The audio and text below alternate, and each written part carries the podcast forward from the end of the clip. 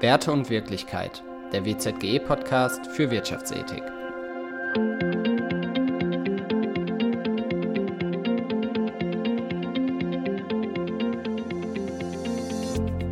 Heute unterhalten wir uns mit Rebecca Rühle. Rebecca hat an der Universität Halle-Wittenberg und dem Wittenberg-Zentrum für globale Ethik promoviert und ist mittlerweile Assistenzprofessorin an der Freien Universität Amsterdam. In ihrer Forschung beschäftigt sie sich mit dem Thema Nudging, was das ist und was es damit in der Wirtschaftsethik auf sich hat, erzählt sie uns gleich selbst. Hi Rebecca. Hi Moritz. Äh, cool, dass ich da sein kann. Wir beide kennen uns ja aus dem WZGE-Doktorandenkolleg. Für die Leute da draußen, die dich noch nicht kennen, magst du einmal kurz erzählen, wer du bist, was du machst und warum du hier bist? Ähm, ich heiße Rebecca Rühle und habe äh, kürzlich meine Promotion an der Universität Halle-Wittenberg in Kooperation mit dem Doktorandenkolleg am Wittenberg-Zentrum für globale Ethik abgeschlossen. Äh, das Doktorandenkolleg ist äh, ja, eine Gruppe an Doktoranden, die alle zum Thema Wirtschafts- und Unternehmensethik promovieren.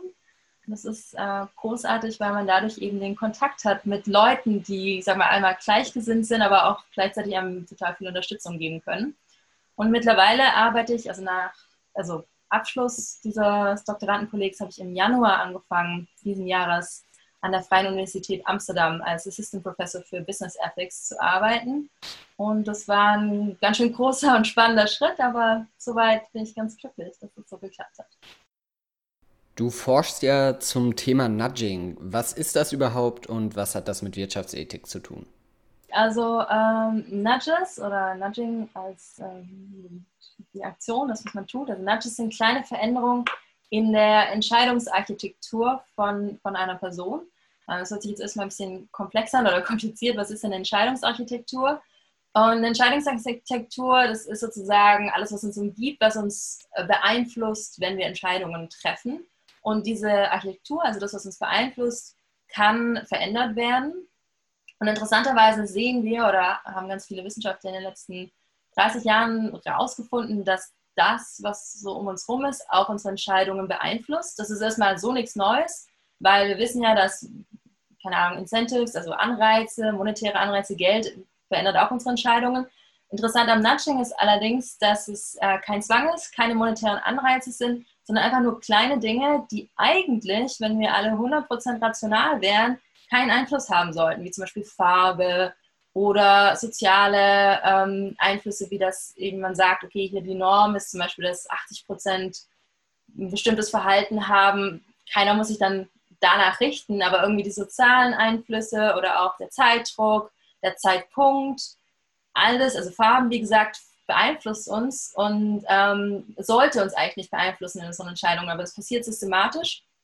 Und dieses, dieses systematisch Verändern nennen wir dann Nudging, also Verändern von der Entscheidungsarchitektur, was wiederum dann ähm, unser Verhalten beeinflusst. Genau. Und äh, was hat das mit Wirtschafts- und Unternehmensethik zu tun? Naja, erstmal so gesehen noch nichts. Also das Ding ist, dass es eigentlich als ähm, Idee aufkam, jetzt bei Thaler und Sunstein, dass es was ist, was die Politik nutzen kann. Also die Politik kann es nutzen, um uns zu gesünderem Essverhalten zu natschen oder vielleicht zu mehr Sparen auch zu mehr Umwelt, ähm, also umweltfreundlicherem Verhalten. Ganz bekannt ist das Thema äh, Organspende. Da kann ich vielleicht gleich nochmal das Thema Nudging erklären an einem Beispiel. Aber erstmal kam es von der Politik her. Lass mich vielleicht erstes erklären, ähm, was ist das Thema Organspende mit den Nudges, weil da kann man relativ gut sehen, wie diese Entscheidungsarchitektur verändert wird.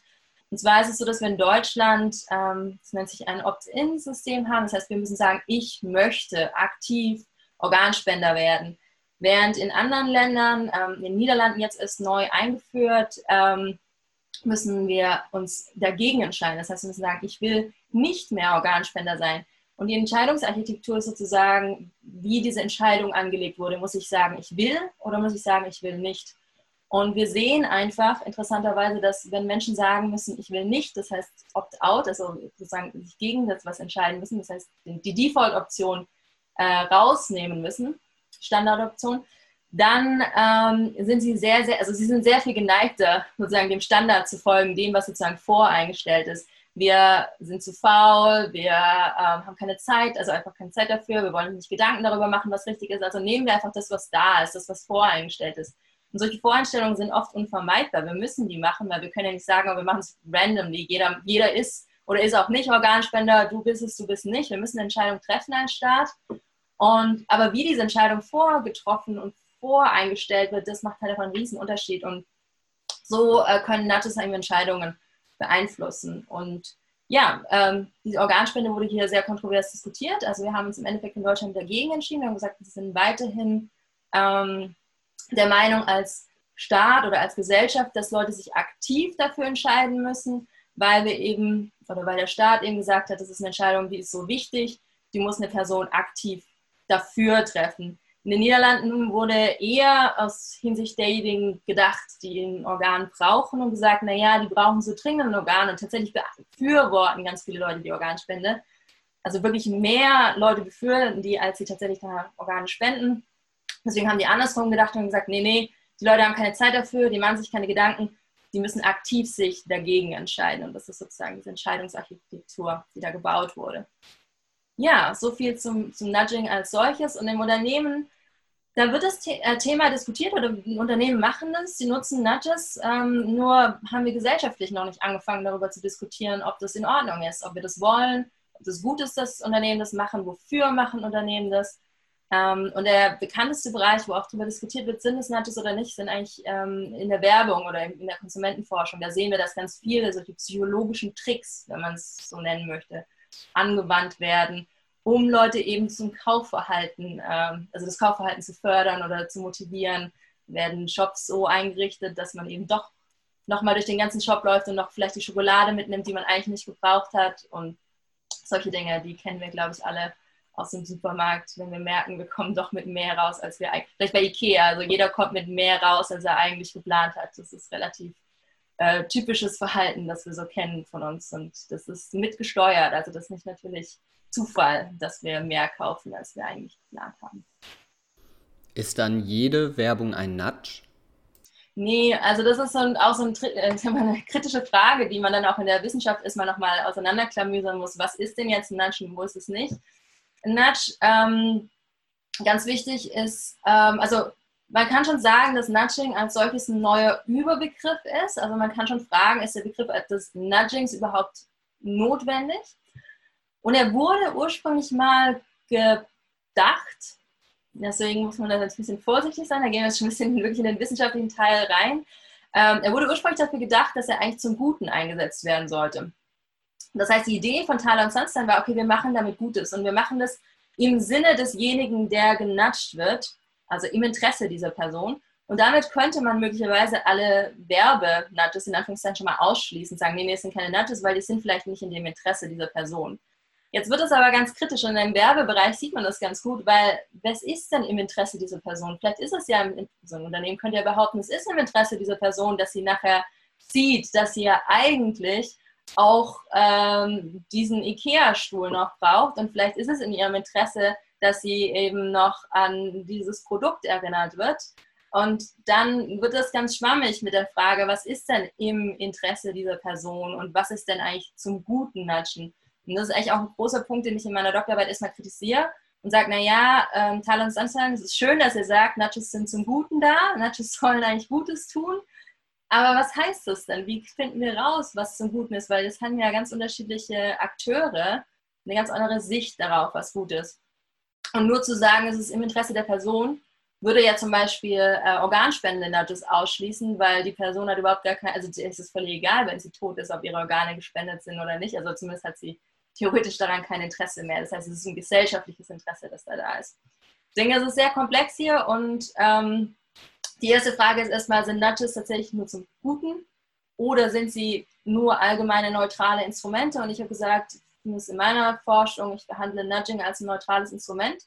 Und damit ist es aber ein sehr, sehr breiter Begriff. Und damit schließen wir auch, oder würden wir auch Werbung mit einschließen oder bestimmte Werbeinstrumente. Und hier ist nicht einfach alles ein Nudge, sondern Nudge beginnt da, wo wir ähm, wirklich erstmal systematisch was verändern. Das heißt nicht nur jetzt in einem persönlichen Gespräch, sondern systematisch in einer bestimmten Entscheidungsarchitektur. Zum Beispiel, das heißt innerhalb von einem Unternehmen Dinge so, also in einem Shop, also in einem Supermarkt Dinge so platzieren, dass sie mehr ins Auge fallen. Ähm, vielleicht, wenn wir Erinnerungen äh, nutzen, um Leute zu einem bestimmten, an einem bestimmten Punkt daran erinnern, dass sie was kaufen sollen. Oder äh, ganz zum Beispiel ein interessantes Beispiel ist das, ein deutsches Wort, aber äh, fällt mir gerade nicht ein, aber ähm, Dinge in einem Bundle, in einem gewissen hm, äh, in der Komposition, also einfach zusammenzusetzen. Also äh, in Niederlanden machen das Supermärkte ganz oft, um mehr Gemüse zu verkaufen, aber da in dem Sinne ist wirklich was Gutes gedacht. Sie wollen mehr, mehr, dass die Leute gesund sich ernähren. Das heißt, sie stellen die Sachen so zusammen, dass man praktisch gleich sich die äh, Kürbissuppe oder die Gemü also Gemüsepfanne schon als Gesamtes mitnimmt und die Leute dazu mehr geneigt sind zu sagen, ah ja, cool, ich mache jetzt heute Gemüsesuppe. Und dann nehmen sie sich dieses Bundle an Gemüsesachen mit und müssen nicht mehr drüber nachdenken und es ist sozusagen mehr oh Gott, bequemer für die Leute. Also das ist dann schon sozusagen ein Nudge, der A, den Verkauf fördert, aber gleichzeitig natürlich auch im Sinn hat, ähm, was Gutes zu tun und gesunde Ernährung zu, zu fördern. Aber ja, ist sehr, sehr komplex, wo hört das Nudging auf und wo, also, wo fängt es an? Ganz klar ist, sobald Anreize dabei sind, ist es kein Nudge mehr. Sobald es äh, Zwang ist, ist es kein Nudge mehr. Und bei der Werbung, äh, wenn es reine Informationen sind, natürlich auch nicht. Aber sobald psychologische Mechanismen im Hintergrund laufen und sobald es systematisch ist, würde ich es als Nudge bezeichnen. Das sind so die zwei Punkte. Wie wäre es denn dann mit Rabatten? Ähm, ich könnte mir vorstellen, dass es zum einen die Möglichkeit gibt, dass es ein echter Rabatt ist auf den Originalpreis, wodurch es ja eine Incentivierung und somit kein Nudge wäre. Ähm, aber es gibt das ja auch häufig, dass der Originalpreis nie angeboten wird und dass der absichtlich hochgesetzt wird, damit der Rabatt größer scheint. Wäre das dann ein Nudge? Ja, äh, das ist ein guter Punkt. Ähm, also erstmal, wenn es wirklich ein Incentive wäre, dann, dann kein Nudge. Wenn es diesen utopischen Preis nie gab und man hat nur so getan, als gäbe ihn, dann äh, kommen wir in eine andere Problematik. Wie grenzt man Nudge sozusagen oder Nudges von Täuschung ab? Weil man mhm. müsste fragen, ist es in dem Fall vielleicht sogar wirklich eine klare Täuschung oder eine Art Lüge, die da reinkommt? Und hier wird auch viel diskutiert, weil eigentlich ähm, sollten Nudges zumindest, also man kann mit solchen ähm, Täuschungen arbeiten, auch im Bereich der Nudges, aber da, da wird es sozusagen auch schon wieder kritisch und möglicherweise überschreitet es die Grenze zum Nudging, zum Täuschen. Ähm, was ich aber allgemein sagen möchte, ist, Nudges können mit Incentives auch kombiniert werden. Das sieht man auch im Supermarkt ganz schön am Bereich der ähm, Plastiktüten. Also hier ist es zum Beispiel so, dass die Einführung der Plastiktüten für 10 Cent, ähm, da ist natürlich ein Incentive da oder ein Anreiz. Man möchte jetzt nicht mehr diese 10 Cent zahlen. Aber ganz ehrlich, wenn man einen ähm, Einkauf macht für 100 Euro, dann sind die 10 Cent jetzt nicht ähm, wirklich so, also es ist nicht wirklich schlimm, aber äh, diese 10 Cent noch drauf zu zahlen. Aber tatsächlich hat diese Einführung dazu geführt, dass wirklich extrem viel weniger ähm, Plastiktüten genutzt wurden. Und der Grund liegt in der Kombination mit einem Nudge. Weil nämlich, wenn vorher hat man diese Tüten einfach dazu bekommen, die wurden draufgelegt, okay, hier fünf Tüten, klar, großer Einkauf, nimm die mit. Jetzt ist es so, der Kassierer muss fragen, wollen Sie denn überhaupt eine Tüte, also wollen Sie eine Tüte haben? Und dann denkt man erstmal drüber nach, will ich eine Tüte? Man macht diese Entscheidung sehr bewusst und sagt dann, nee, also eigentlich nicht. Und also erstmal muss man diese Entscheidung treffen, die vorher gar keine Entscheidung war. Und hier durch diese Default-Option, vorher man bekommt eine Tüte, jetzt bekommt man keine mehr automatisch, ist nochmal ein zusätzlicher Nudge mit eingebaut worden, gleichzeitig zu dem Incentive. Das heißt, die Kombination ist möglich, deswegen will ich in deinem Beispiel jetzt nicht ausschließen, dass da zumindest diese psychologischen äh, Mechanismen mit drin sind.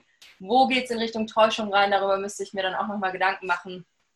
Kann man es dann noch als Nudge bezeichnen oder ist es schon wirklich Täuschung, wenn es diesen Preis eigentlich nie gegeben hat?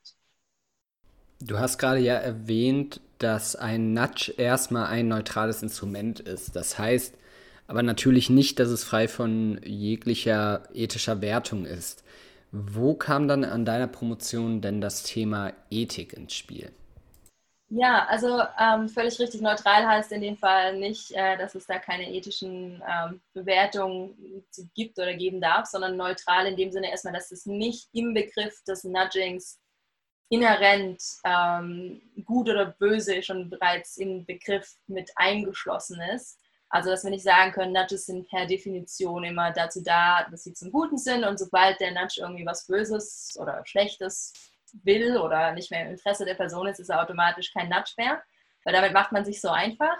Deswegen erstmal, okay, Nudges sind einfach ein Instrument und das kann zum Guten, zum Schlechten eingesetzt werden. Und das ist ähm, interessant gewesen in der Doktorarbeit, weil ich mir erstmal angeguckt habe, okay, es gibt hier zwei Fälle und ich habe mir versucht, beide ein bisschen anzuschauen oder ein bisschen das untertrieben, natürlich im tieferen anzuschauen.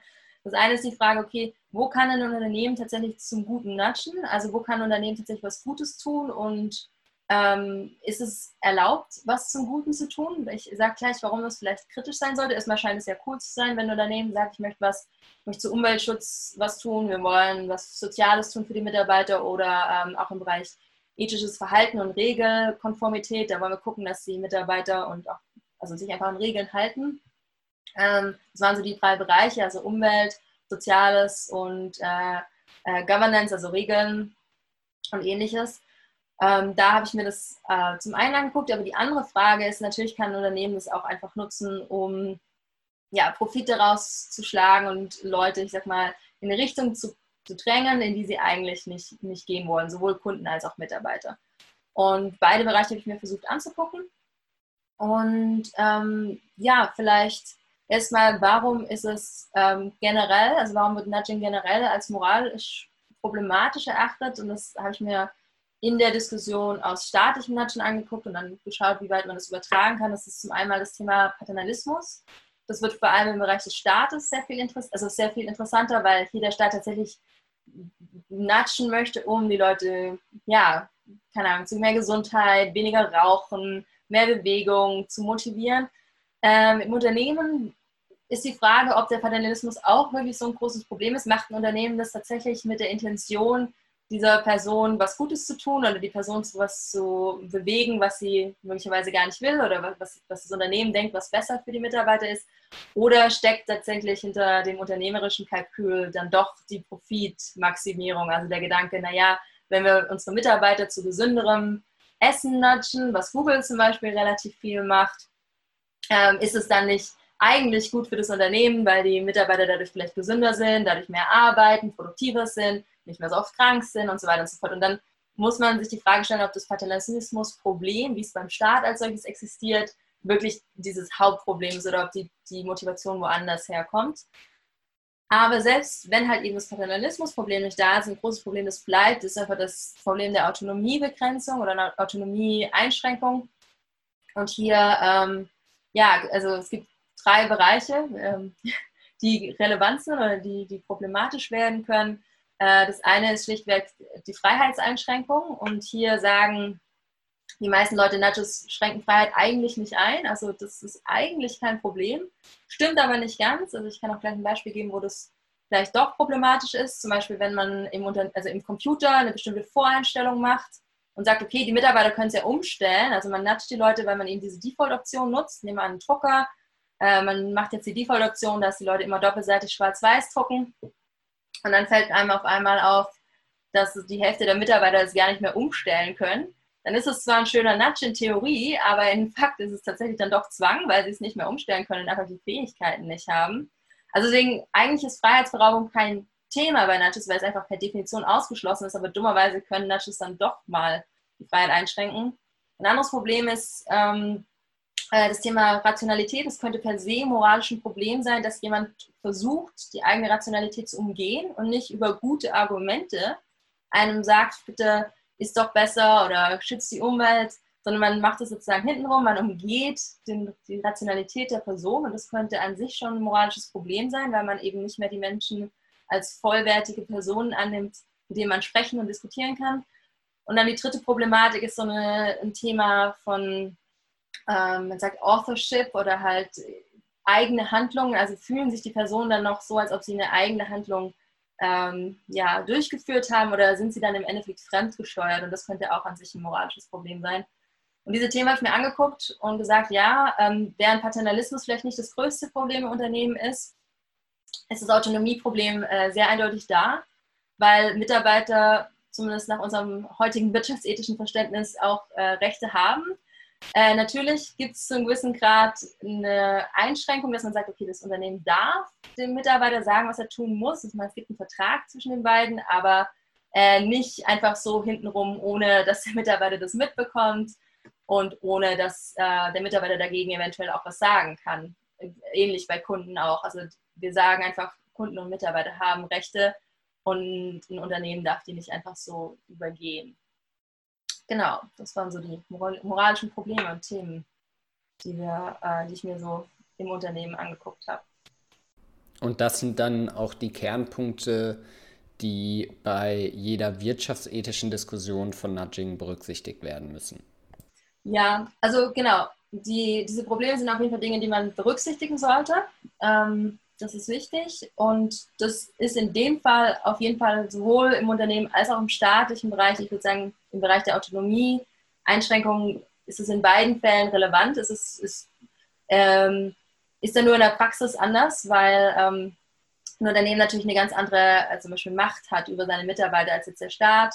Möglicherweise, es gibt auch Dinge, die im Staat problematisch sind als im Unternehmen. Im Unternehmen kann man zum Beispiel wechseln, wenn man sagt, man, man möchte das nicht mehr tolerieren. Im Staat zu wechseln ist ein bisschen schwieriger. Also es gibt da auf beiden Seiten, ich sag mal, Vor- und Nachteile. Unternehmen ist dafür aber näher dran. Also das ist natürlich auch was, ähm, was man bedenken muss. Das heißt, diese einzelnen Kleinigkeiten, wo dann die Unterschiede liegen, habe ich zumindest teilweise in der Doktorarbeit diskutiert. Äh, und was ich dann im Endeffekt ähm, ja, erarbeitet habe, ist eine Art ähm, Framework. Also ich habe das partizipatives kontraktualistisches Framework genannt. Ich habe gesagt, okay, ähm, kontraktualistisch ist jetzt die Frage, wie ähm, kann man argumentativ mit verschiedenen Gründen abwägen, ob ein Nudge moralisch erlaubt ist, weil es gibt auf beiden Seiten, also im Falle des Unternehmens, aber auch im Falle derjenigen, die genudged werden, mit Sicherheit, also in jedem Fall gute Gründe dafür und dagegen. Und dann ist die Frage, wie kann man diese Gründe gut gegeneinander abwägen, sodass im Endeffekt eine Entscheidung getroffen werden kann, ob ein Nudge moralisch erlaubt ist oder nicht. Und ich habe dann ja, ein, über zehn Argumente, ich weiß schon nicht mehr, wie viele es waren, aber einige Argumente mir angeguckt, okay, wie kann man diese, diese Gründe abwägen jetzt im Endeffekt. Viel interessanter ist allerdings, dass ich gesagt habe, diese Abwägung funktioniert eigentlich nur in, einem idealen, in einer idealen Welt. Also diese Abwägung können wir zwar theoretisch so machen, aber einem Manager können wir die eigentlich nicht zutrauen, leider ähm, weil er dann doch davon geprägt ist, eben aus Sicht des Unternehmens zu denken. Und hier habe ich dann gesagt, was wichtig ist für eine praktische Anwendung von Nudges im Unternehmen. Und es wurde auf staatlicher Ebene auch schon diskutiert, dass wir da halt einen partizipativen Ansatz brauchen. Also wir müssen ähm, den, also wenn ein Unternehmen Nudges anwenden möchte, dann muss es die Möglichkeit lassen für die Mitarbeiterinnen und auch für die Kunden und Kunden, Kundinnen und Kunden, dass ähm, sie sich melden können und sagen können, nee, das finden wir nicht in Ordnung oder eventuell sogar schon mit im ganzen Prozess beteiligt sind. Also dass das Ganze äh, eben nicht nur aus Unternehmenszentrale oder einer Nudge-Unit, wie es manchmal genannt wird, äh, kommt, sondern dass es wirklich ähm, ein Prozess ist, wo mit beiden Seiten gesprochen wird. Und hier habe ich dann einfach auch nochmal die, die gängigen Instrumente genannt. Also keine Ahnung, man kann zum Beispiel den Betriebsrat involvieren, man kann ähm, äh, Befragungen machen, mit das Internet ja relativ einfach partizipativ zu arbeiten, sagen, okay, guck mal, das haben wir vor, das sind unsere Gründe, und äh, deswegen wollen wir das machen, weil viele Nudges sind ja auch äh, sinnvoll an manchen Stellen, wie zum Beispiel der Drucker-Nudge. Ich meine, wir wollen ja weniger Papier nutzen. Das ist gut fürs Unternehmen, das ist gut also für die Umwelt. Warum das nicht tun? Und einfach da einfach gut zu informieren. Das heißt, Transparenz spielt eine ganz große Rolle. Ich bin auch nicht die Erste, die das sagt, aber ich habe einfach versucht, diese Themen nochmal im Kontext des Unternehmens anzuschauen und zu schauen, okay, was können wir da eben auch für Sicherungsinstrumente nutzen? Wie können wir sicher gehen, dass die Mitarbeiterinnen und Mitarbeiter da nicht übergangen werden und sozusagen ihrer Mündigkeit äh, beraubt werden und trotzdem Nudging nicht sofort verdammt wird. Also es war sozusagen so eine Gratwanderung zwischen Nudging kann Gutes tun und Nudging kann auch total cool sein und das Leben total viel einfacher machen. Aber wir dürfen Nudging nicht nutzen, um nachher die Mitarbeiter einfach nur noch so, keine Ahnung, wie, wie Vieh so durch so Zäune zu lenken und zu sagen, jetzt ähm, werden wir euch von allen Seiten natschen, sodass ihr keine eigene Autonomie und eigene Verantwortung mehr übernehmt. Und das ähm, war sozusagen so eine Gratwanderung, die da in der Doktorarbeit diskutiert wurde. Du hast ja an der Uni Halle promoviert und warst gleichzeitig Teil des Doktorandenkollegs vom Wittenberg Zentrum für globale Ethik. Welche Rolle hat denn dieses Kolleg bei deiner Promotion gespielt? Ja, ähm, also war erstmal total schön, so ein Doktorandenprogramm zu haben. Also ich muss, äh, habe mich sehr bewusst dafür entschieden und habe gesagt, ich möchte unbedingt äh, ein begleitendes Doktorandenstudium haben und bereue es auch absolut nicht. Ich denke, das war eine sehr gute Entscheidung. Ähm, es war sehr strukturiert, es war gut. Wir hatten regelmäßige Treffen und äh, an diesen regelmäßigen Treffen ist mal zusätzlichen Input durch Seminare, Vorträge aus Praxis, aber auch aus Wissenschaft. Und das war zum einen total gut für die Vernetzung und die Kontakte, also einfach nach außen hin, also andere Wissenschaftler kennenzulernen, aber auch ähm, mit, jetzt nach innen, mit den anderen Doktoranden. Und ich würde sagen, gerade die Unterstützung durch Co-Doktoranden und einfach die Beziehungen, die wir in, ja, die ich in dem Moment sozusagen mit den anderen Leuten geknüpft habe und vertieft habe, das, das war wirklich ähm, einmalig, also wirklich total beeindruckend. Es ist auch so, dass ich mittlerweile mit zwei meiner ehemaligen Co-Doktoranden ähm, an einem Paper arbeite und wir gesagt haben, okay, cool, lass uns da weiter was machen. Wir bringen beide was ein. Ich meine, das ist natürlich während der Promotion äh, selbst nicht ganz so einfach. Das ist eher, ich sag mal, einsames Unterfangen an vielen Stellen, aber die, diese, diese Kontakte, die ich da geknüpft habe, nicht nur mit den Doktoranden, sondern auch außerhalb, das war schon, schon beeindruckend. Ähm, ansonsten würde ich sagen, den Diskussionsraum zu haben, auch die Möglichkeit zu haben, äh, Feedback zu bekommen. Ich denke, das ist ähm, etwas, was viele Doktoranden, vor allem die auch in Deutschland äh, promovieren, vermissen. Also es kommt natürlich sehr auf die Universität drauf an, ähm, sehr auf den Doktorvater, die Doktormutter. Aber in meinem Fall würde ich sagen, hat mir das sehr, sehr viel gebracht, immer wieder Feedback zu bekommen, immer wieder zu hören, okay, hier brauchst du, hier musst du an der Forschungsfrage arbeiten, hier brauchst du noch mehr Theorie, ähm, hier finden wir gut, was du gemacht hast. Das äh, kann schon echt helfen. Und dann natürlich einfach auch sagen wir, Freude und Leid zu teilen. Ich glaube, jeder weiß, der promoviert, dass Promovieren nicht einfach ist, dass man da ähm, schon manchmal auch lange Durststrecken hat, wo man nicht so genau weiß, ob das jetzt noch so weitergeht, ob das sinnvoll ist, was man macht. Und wenn man dann weiß, man ist nicht die einzige Person, die durch diese ja, äh, dunklen äh, Schattenseiten der Promotion geht, dann ist das schon sehr, sehr hilfreich. Also einfach dieses Freude und Leid teilen, würde ich sagen, war echt was, was mir das Doktorandenkolleg gegeben hat. Was ich glaube, ohne nicht so geschafft hätte. Also ich bin mir bin sehr dankbar auch für diese Begleitung in den letzten Jahren. Jetzt hast du gerade aktuelle Paper erwähnt. Was sind denn so deine momentanen Projekte? Oh, also ja, einiges. Ähm, äh, war schon immer eins meiner Probleme, dass ich äh, viel zu viele Themen interessant fand. Aber genau, Nudging ist auf jeden Fall noch ein großes Thema. Ich versuche erstmal meine Doktorarbeit ähm, in Paper, also es war eine Monographie und ich versuche da jetzt Paper draus zu machen. Ich hatte aber auch das Glück, dass ich ähm, vielleicht erst dazu kurz, weil es noch zum Thema Nudging passt, dass ich einen Forschungsaufenthalt an der Universität Tilburg haben konnte äh, für zwei bis drei Monate und da haben wir jetzt ein Thema zum Thema Nudging und ähm, und äh, Spenden geschrieben. Das heißt, die Frage, ob es okay ist, dass äh, Non-Profit-Organisationen Nudges nutzen, um äh, Spenden sozusagen zu erhöhen. Also wenn sie ihre Spender sozusagen ansprechen oder auch also online, nicht nur jetzt auf der Straße, aber wenn sie da systematisch äh, psychologisches Wissen nutzen, um die Spendenmenge oder auch einfach an sich die Anzahl der Spender zu erhöhen, ob das denn in Ordnung ist. Weil auch hier die Frage der Autonomie äh, eine Rolle spielt, auch eine Frage dessen, äh, na, äh, Spenden wird normalerweise als etwas moralisch Wünschenswertes angesehen, aber reduziert es dann möglicherweise ähm, diese, diesen Wert, den es hat, wenn wir spenden, wenn wir eigentlich dazu genatscht worden sind. Also die Fragen gucken wir uns in dem Paper an. Und dann so neue Themen, die ich mit äh, Co-Doktoranden unter anderem angehe, äh, dieses Thema Multi-Stakeholder-Initiativen.